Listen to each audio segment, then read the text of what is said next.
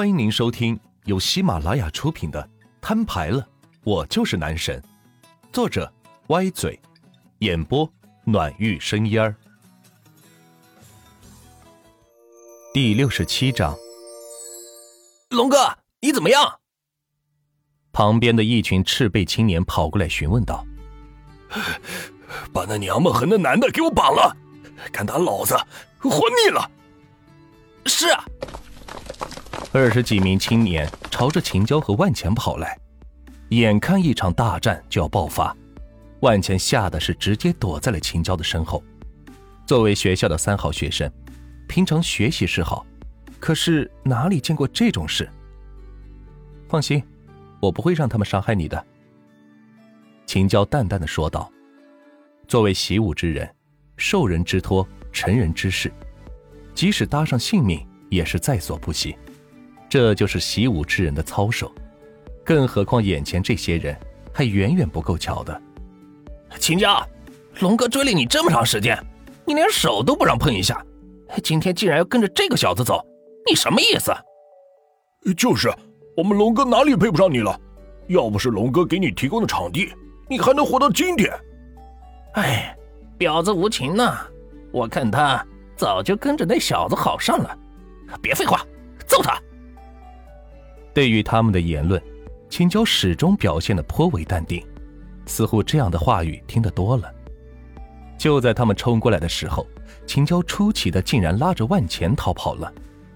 一百二十斤的万钱如同孩子一般被秦娇拉在手中，飞快的朝着门口跑去。好软的手！万钱一边跑一边说道：“你怎么来的？”秦娇问道。你怎么跑了？万钱反问道。废话，我的目的是不让你受到伤害，不是跟他们打架。秦娇无语的说道。若是只有他一个人，倒不介意与他们斗个几十回合，但是现在要确保万钱的安全，就不能那样做了。几十个青年也是看得发呆，没想到曾几何时，无一败绩傲娇的秦娇。居然拉着一个大男人逃跑了，真是稀罕。万茜一路上给秦娇指着路，跑到了自己的兰博基尼旁边。万茜按了一把钥匙，黄色的兰博基尼灯亮起了矩形大灯，看起来是颇为霸气。这是你的车？秦娇有些怀疑的说道。刚才在八角笼听到万茜说自己的资产有五万亿的时候。自己就断定他在撒谎，开玩笑，五万亿什么概念，顶得上一个小城市的 GDP 了吧？至于答应他，也是看在他是第一个帮助自己捡钱的人而已。但此时看见这辆黄色的兰博基尼，还是有些惊讶的。没想到这小子还是有点经济实力的嘛。废话，难道是你的吗？快上车吧。万茜说着。抢先坐到了驾驶位上，无奈招了个保镖，却不会开车，还要自己给他当司机，真是冤枉。秦娇哦了一声，也打开副驾驶坐了进来。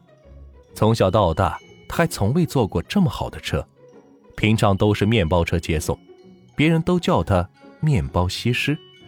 凭他的姿色，若是有想法，完完全全可以傍上一个大款。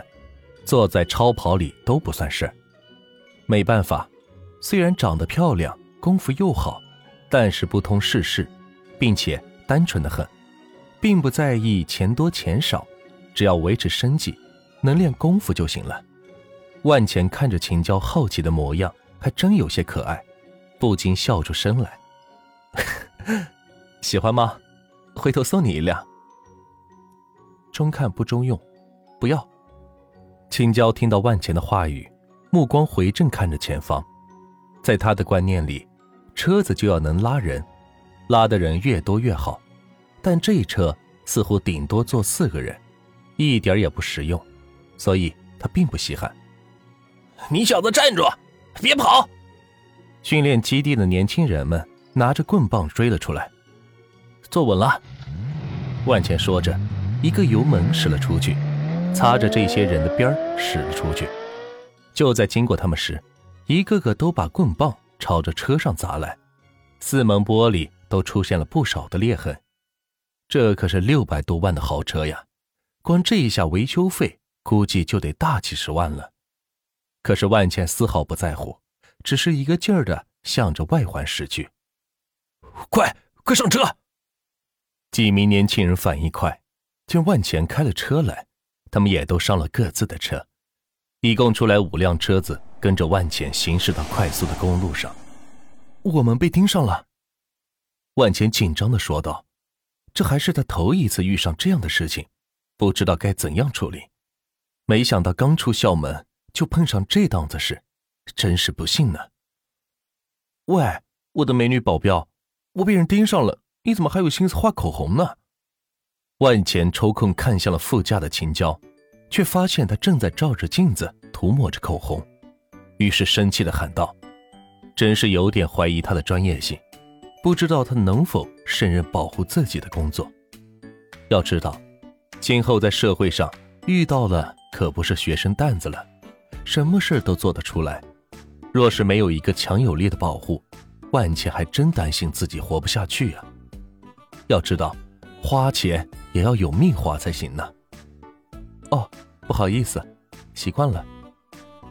秦娇嘴唇上下碰了碰，将口红抹匀，看着万茜笑着说道：“万茜不看不要紧，一看差点被迷住。这哪儿是保镖啊，简直是尤物嘛！黑色的卷发披肩而下，棕色的旗袍将上围很好的衬托出来。”再看那细长白嫩的小腿，他打算对身后那些车辆使用美人计吗？万茜赶紧收回心思，专心致志的开车，不敢再看向旁边。这两人都是成年人了，坐在一辆车上，干柴烈火的，很难不发生点什么事情。若不是现在被人追杀，时机不对，万茜说不定还真想做点什么。不过想了想他的身手，还是算了。毕竟这事要你情我愿才行，强扭的瓜不甜。找个地儿停车。秦娇再次看了一眼镜子里的自己，笑了一下，说道：“万钱看着他的媚态，真不知道他想做什么。难道你想让他们一直追到家里吗？”秦娇见万钱不肯停车，于是说道。万钱闻言想了想，也是，总不能让他们一直跟到家里吧，还是得想办法甩开他们才行。你想干什么？万钱把控着方向盘，超了两辆车，问道：“刚才在基地怕你受伤，所以没有跟他们正面硬刚。